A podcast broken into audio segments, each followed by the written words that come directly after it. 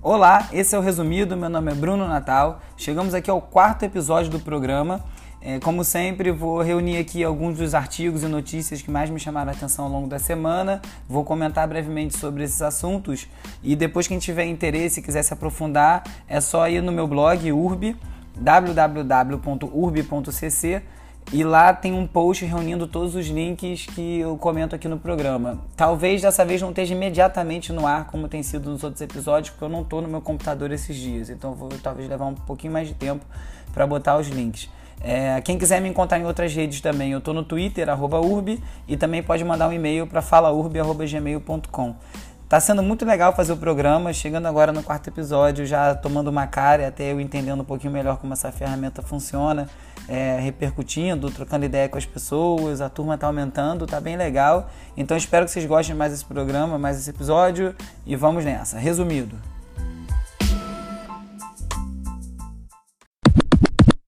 O assunto mais importante dessa semana, sem dúvida, foi a prisão dos assassinos da Marielle é apenas metade da resposta, né? Quem vem acompanhando a cobrança da sociedade sabe que são duas perguntas: quem matou e quem mandou matar.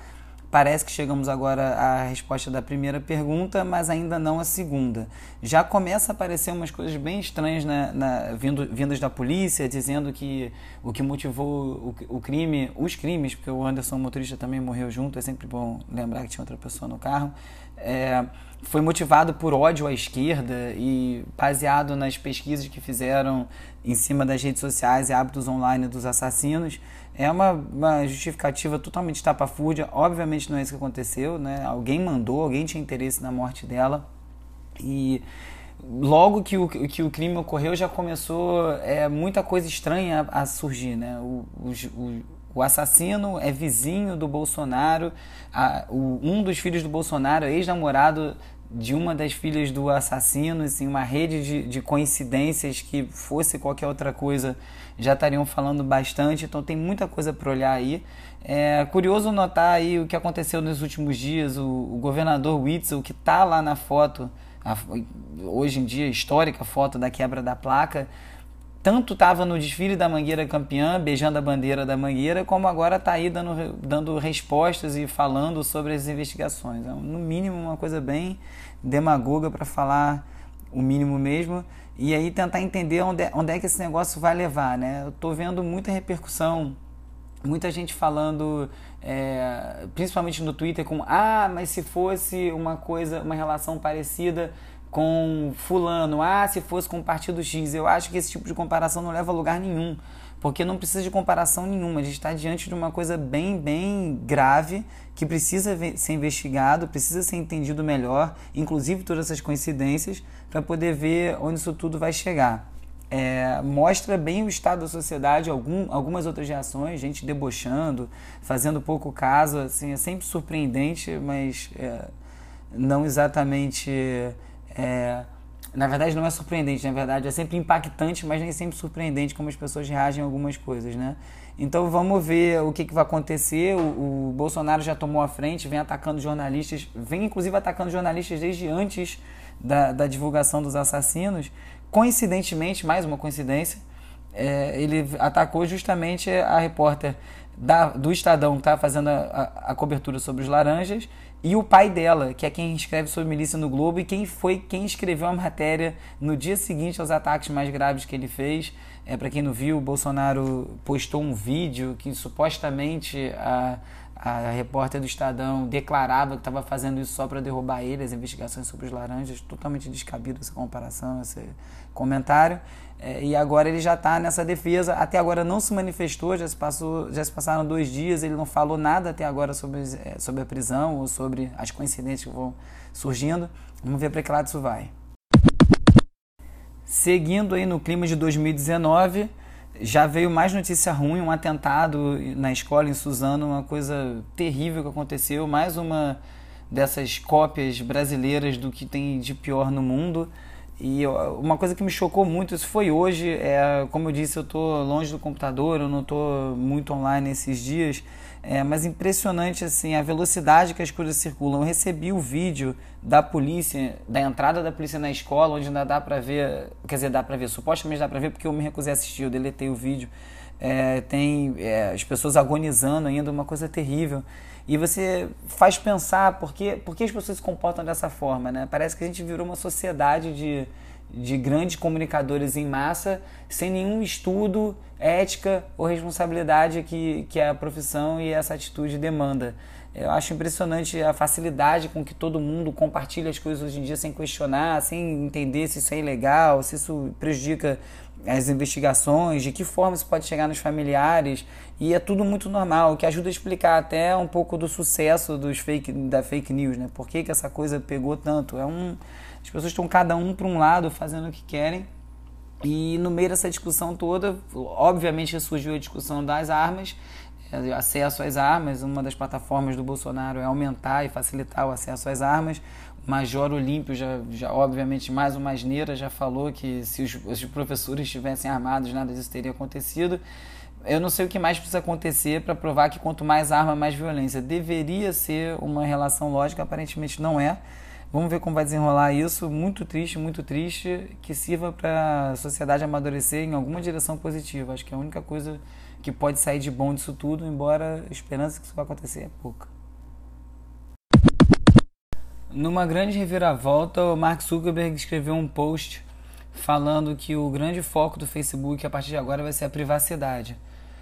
O Facebook é conhecido como a plataforma mais invasiva de todas elas. Durante muito tempo, o próprio Zuckerberg falava que era muito importante as pessoas terem o máximo de coisas expostas online e que não, não havia mais sentido as pessoas serem ter uma persona online, uma persona numa plataforma e outra na vida real. Que a transparência era o caminho, todo mundo devia ser uma coisa só em todos os lugares. Logicamente, ninguém é a mesma pessoa no trabalho, que é no horário de lazer, que é com a família, que é com os amigos. Cada ambiente você age de acordo, todo mundo é assim. Não tem por que ser diferente online. É, depois de tudo que vem acontecendo com o Facebook, principalmente após os escândalos da Cambridge Analytica, as manipulações de eleição, intervenção russa, todas elas usando a plataforma, o caldo entornou para o Facebook, está sendo muito cobrado pelos acionistas, ainda que o Zuckerberg seja o acionista maior, é, maioritário, majoritário e tenha o controle da empresa, ele está sendo muito cobrado e sendo cobrado também por governos, né? Teve que dar depoimento no Congresso americano, no Parlamento Europeu e tendo que explicar essas questões todas. Então, agora ele vem com uma conversa de que é muito importante a privacidade, que é, a, toda a, a, plataforma agora vai começar a ser pensada de forma a priorizar as relações de um para um, fechadas, sem serem tão invasivas, que as pessoas possam ter mais grupos e controle sobre os grupos. É um post, assim, é, é bem, bem bem surpreendente, mas bem cínico, porque ele mesmo não fala no post da quantidade de coisa que o Facebook participou e que inclusive ele pregou durante muito tempo. É, tem que ver como é que isso vai funcionar agora, porque se for só uma questão comercial, a gente vai cair no mesmo problema, né? É, outra questão muito grande está sendo falada agora também pelo, nos Estados Unidos pelo, pelo, governo é quebrar essas grandes empresas, né? quebrá-las em, em, empresas menores, a Amazon, Google, Facebook principalmente, é, para evitar um monopólio que eles têm no setor. Está uma discussão bem grande sobre isso agora, de que maneira isso seria feito, como se poderia é, ajudar as outras, o, o, o, ecossistema de startup, a tecnologia, empreendedorismo como um todo, mas está sendo falado muito pouco sobre a neutralidade de rede, que é uma outra questão espinhosa. Neutralidade de rede é a regra que diz que não pode ser cobrado diferente o tráfego de diferentes informações na rede. Porque o que isso significa? Se a neutralidade de rede é anulada, um determinado servidor pode enviar dados mais rápido do Facebook, do Netflix do que, por exemplo, do meu blog. E eu nunca vou ter dinheiro para competir com essas empresas para poder botar meu conteúdo tão rápido. Isso gera um, um, descompasso, um desequilíbrio na rede como um todo. Essa sim é uma questão muito mais importante até do que todas essas outras. As outras também são. É, mas a, não dá para falar de nada disso sem discutir os modelos de negócio que são de propaganda e, portanto, é, incentivam essas empresas a agirem dessa forma e também sem falar em neutralidade de rede. E o engraçado é ver o Facebook falando de privacidade nos termos que o Snapchat, que ele tentou comprar há muitos anos, já prega há muito tempo, né? As mensagens que desaparecem, não reter o dado dos usuários, é uma reviravolta. Vamos ver se isso vai pegar.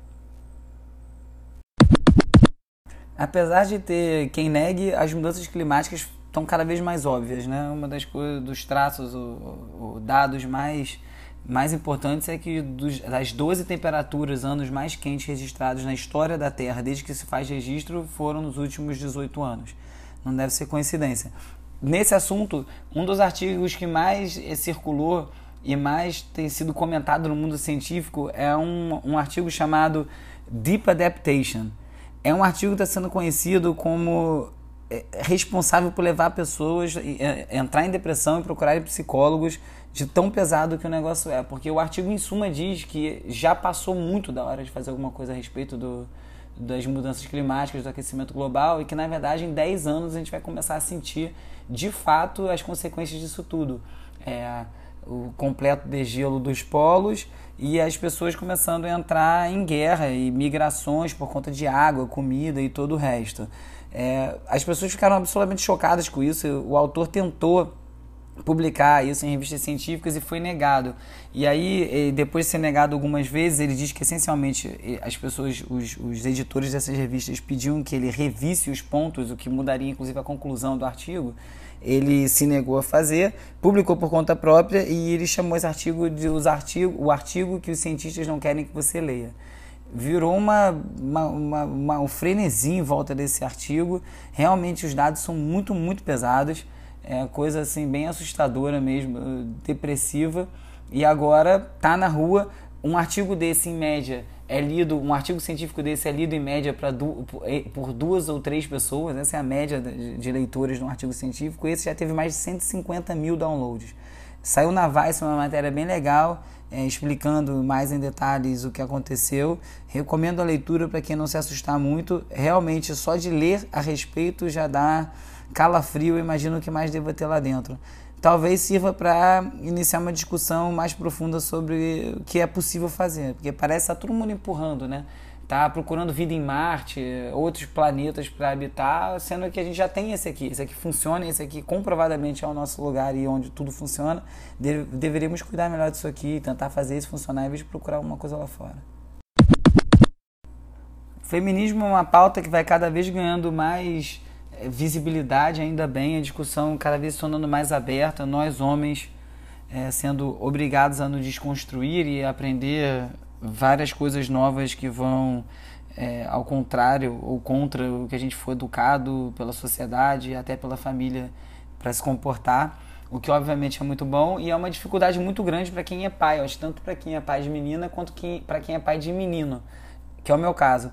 E ne, nessa semana eu li um artigo no Guardian de uma, de uma jornalista que fez uma matéria sobre feminismo, é, ser mãe, como é, é mãe de meninos, feminismo para mãe de meninos. É, ela tem três filhos e um marido, então ela mora numa casa majoritariamente masculina e ela começou a escrever esse artigo e foi descobrindo várias coisas sobre ela mesma. E ela disse que foi um artigo muito dolorido de escrever, gerou discussão dentro da casa dela, ela brigou, chorou, sofreu, porque ela foi descobrindo o quanto ela também era muito mais afetada pelo pensamento machista e do patriarcado do que ela mesma imaginava ela se diz uma pessoa que se descobriu feminista aos 15 anos de idade e sempre se considerou muito esclarecida sobre o assunto e foi descobrindo, conversando com os filhos e com o marido, que muita coisa não era assim.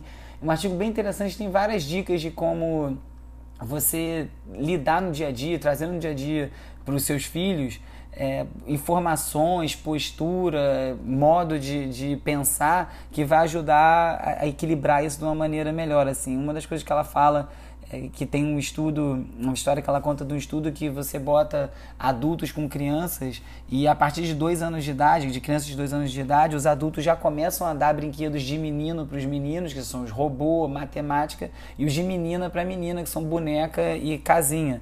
E uma coisa que é muito importante ficar claro sempre para as crianças que estão crescendo hoje em dia, sendo educadas, é que não, não tem coisa de menino e coisa de menina. Tem coisa que você é bom e coisa que você não é bom. Então, em muitas casas, quem é bom de arrumar a casa ou de fazer comida é o homem, isso é normal. E muitas mulheres, obviamente, são excelentes em matemática e vão criar e criam coisas fantásticas. São nuances, coisas pequenas, assim, a discussão anda tão, como eu disse, tão em voga que às vezes dá a impressão de que muita coisa é bem óbvia e está resolvida, e não, tem vários detalhes e coisas que passam no dia a dia que é interessante ver. O fim dos combustíveis fósseis e as novas fontes de energia são dos grandes desafios atuais e muito também por conta do aquecimento global, como a gente vinha falando antes. E isso, isso é, é ainda dificultado porque ainda são as alternativas são muito caras. Né? Um dos grandes bandeiras do, do, da energia limpa são os carros Tesla. São caríssimos ainda esses carros elétricos. Ele conseguiu botar o carro no mercado, é, transformar numa coisa é, real que as pessoas usam, mas um carro desse custa entre 70 e 150 mil dólares o que é um absurdo de caro nos Estados Unidos, onde é o mercado deles, é, desses carros, onde você compra um carro muito bom por, por 30 mil dólares, 25 mil dólares. Então é um, o fator preço é muito importante, é muito determinante ainda nisso tudo. Essa tecnologia vai ter que baratear muito até ela realmente conseguir se massificar. E aí um cara mecânico se aproveitou de uma, de, uma, de uma lei nos Estados Unidos que permite com que qualquer pessoa tenha direito a consertar os próprios equipamentos é uma, é uma lei que está começando a ser forçada para dentro da tecnologia também. É, quem tem qualquer aparelho Apple sabe a novela que é para conseguir consertar, é, tem que ser por eles ou perde a garantia. Então existe essa mudança de paradigma a caminho. E esse cara fez o seguinte: uma vez que a Tesla não disponibiliza nenhum é, é, detalhe sobre o funcionamento dos motores ou como consertá-los, porque essa lei diz que quem tem uma concessionária, que o dono do carro tem o mesmo direito de uma concessionária em termos de acesso às informações. Como a Tesla não tem concessionária e vende tudo online, eles estão aí num buraco que não os obriga de fornecer essa informação. Então, um cara que queria ter um carro e queria montar um por conta própria, um Tesla, ele resgatou um do fundo de um lago e começou a recuperar esse carro, consertando as peças por conta própria, porque aí ele entrou na internet, foi procurar as informações, descobriu que não tinha, a empresa não fornecia e disse, dizia que era muito perigoso qualquer pessoa tentar fazer isso. Ele começou a fazer por conta própria. E conseguiu, ele comprou um segundo carro ainda, é, também deteriorado, canibalizou as peças, vendeu parte de um, parte do outro, e ele conseguiu fazer um ao preço de 6.500 dólares. O pessoal da Tesla tá louco atrás dele, virou um caso, tá bem comentado. Sem dúvida vai mostrando essa, essa vontade das pessoas de irem nessa direção. E para isso acontecer, como eu estava dizendo, o mercado vai ter que mudar. Esse talvez seja o primeiro indicativo de que sim é possível, uma vez que as informações estão livres. Toda vez que a informação está fechada em algum lugar, dificulta o acesso e aumenta o preço. Né? Então acho que a mudança de, de pensamento paradigma está aí. Para fechar a tampa, falando de cultura um pouco, li esses dias sobre um jogo muito curioso chamado This Winter, esse inverno, que é um jogo que não acontece nada. Você passa o jogo, é um jogo de, de, é, de ponto de vista, né? Que você é o personagem, vai andando pelo lugar e você está passando o inverno num apartamento na Rússia. Aí você faz chá, liga a chaleira, olha por fora da janela e não tem nenhuma ação o jogo inteiro. A graça do jogo é você ficar vivendo uma vida pacata no inverno russo. E tá um grande sucesso esse jogo. Outra coisa muito legal que teve esses dias foi o Chemical Brothers aparecendo com mais uma música nova. Mais um disco bom parece que vem pela frente. É, mas é uma banda que ficou datada, né? Acho que eu tô meio velho ainda acho tudo muito bom, mas acho ao mesmo tempo impossível tocar essas músicas é, quando eu tô tocando em alguma festa ou em alguma festa e ouvir. Acho que não, não tem mais espaço para esse tipo de som numa pista hoje em dia, a não ser que role um grande revival. É, e aí eles pegaram essa música, eles foram contratados pela Fórmula 1 para criar uma vinheta. Então uma das músicas, do, uma vinheta, na verdade uma assinatura em áudio para a Fórmula 1, uma nova assinatura de áudio, que é o, o som que acompanha a vinheta. E aí essa vinheta é na verdade essa música que eles acabaram de lançar, condensada em um segundo. É bem legal, a música é boa, a vinheta funcionou a beça também. Vou botar no blog para vocês poderem ver muito fácil. E a última dica é o, o Tiny Desk Concert da NPR, aquela rede americana que faz os que tem um dos programas faz os shows no escritório de uma banda chamada Leilek 47, Lilac 47, não sei como fala o nome dela direito. É, para mim é novo e bem interessante, gostei. Então é isso.